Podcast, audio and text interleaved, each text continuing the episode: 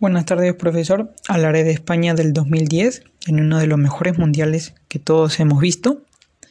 España llegaba al Mundial de Sudáfrica como recién campeón de Europa y con futbolistas como Xavi, Iniesta, Villa, Iker Casillas, Puyol, etc.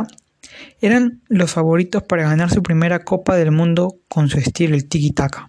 España fue el último en debutar en el Mundial. Se enfrentó a Suiza el 16 de junio en Durban, Suiza era un equipo muy fuerte, difícil de buscar balones filtrados, con un técnico veterano, Otmar Hitfield, Vicente del Bosque, entrenador de España, apostó en su once a Busquets y a Xavi Alonso en el doble pivote y David Silva con Villa e Iniesta en el ataque de la Roja. España comenzó dominando, pero sin mucha claridad, sin que los pases sean buenos. Hicieron un muro los de Suiza, que apenas dejaba espacio para los pequeños destellos españoles, que también recibieron muchas faltas. El más inteligente de todos, Villa, aprovechó el desconcierto en la saga de Suiza para hacer una de las mejores jugadas del campeonato. La caprichosa, como lo dicen algunos, se fue por poco. España se marchaba sin marcar en el primer tiempo. España comenzó a desesperarse, ya que no podían penetrar a la defensa y parecía que se iba a quedar 0 a 0, pero en el minuto 52 y con muchas carambolas, Gelson adelantaba por sorpresa a los helvéticos. España quería reponerse, pero Benaglio y la saga suiza no podían ser insuperables. España perdió su primer partido y tenía la obligación de ganar su partido contra Honduras en el Ellis Park. Con dos novedades, Torres y Navas comenzó con duda la selección española en los primeros minutos y vio que el árbitro japonés no cobraba dos manos claras en el área hondureña. Vi en el minuto 17 hacia una jugada personal que acababa en gol y respiración para, para los españoles, pero Torres no estaba en sus días. Y así en el segundo tiempo Villa marcó su doblete tras un disparo impulsado por su rival.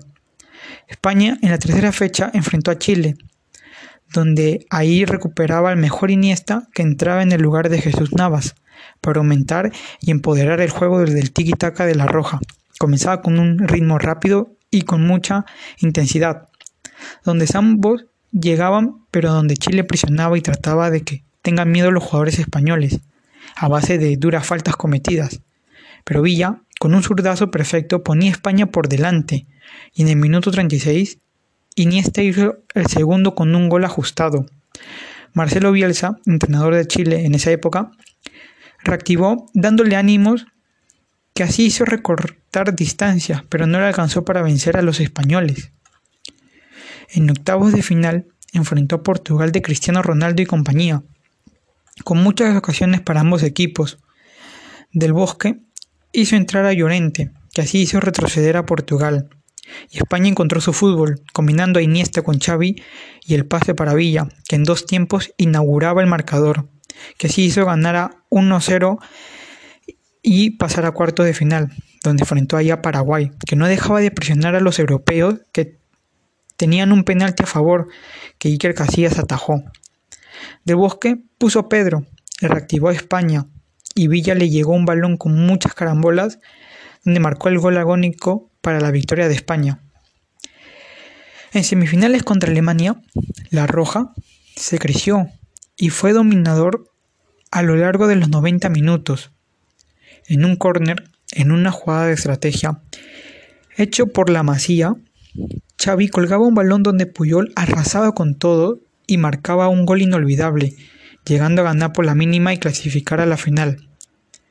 El 11 de julio de 2010, España y Holanda se enfrentaron, donde un partido de ida y vuelta, que la chance más clara lo tuvo Holanda en el minuto 61, cuando estuvo mano a mano con el portero Arjen Robben, apareció el pie del santo Iker Casillas.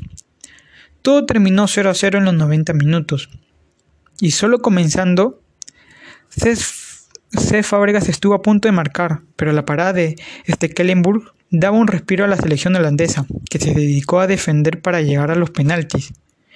En el 116, España acabó encontrando el camino hacia la gloria. Cés aprovechó que le quedaba la pelota y se la dio a Iniesta, donde marcó el gol que le dio el primer título a España en su historia y la única hasta ahora. Gracias.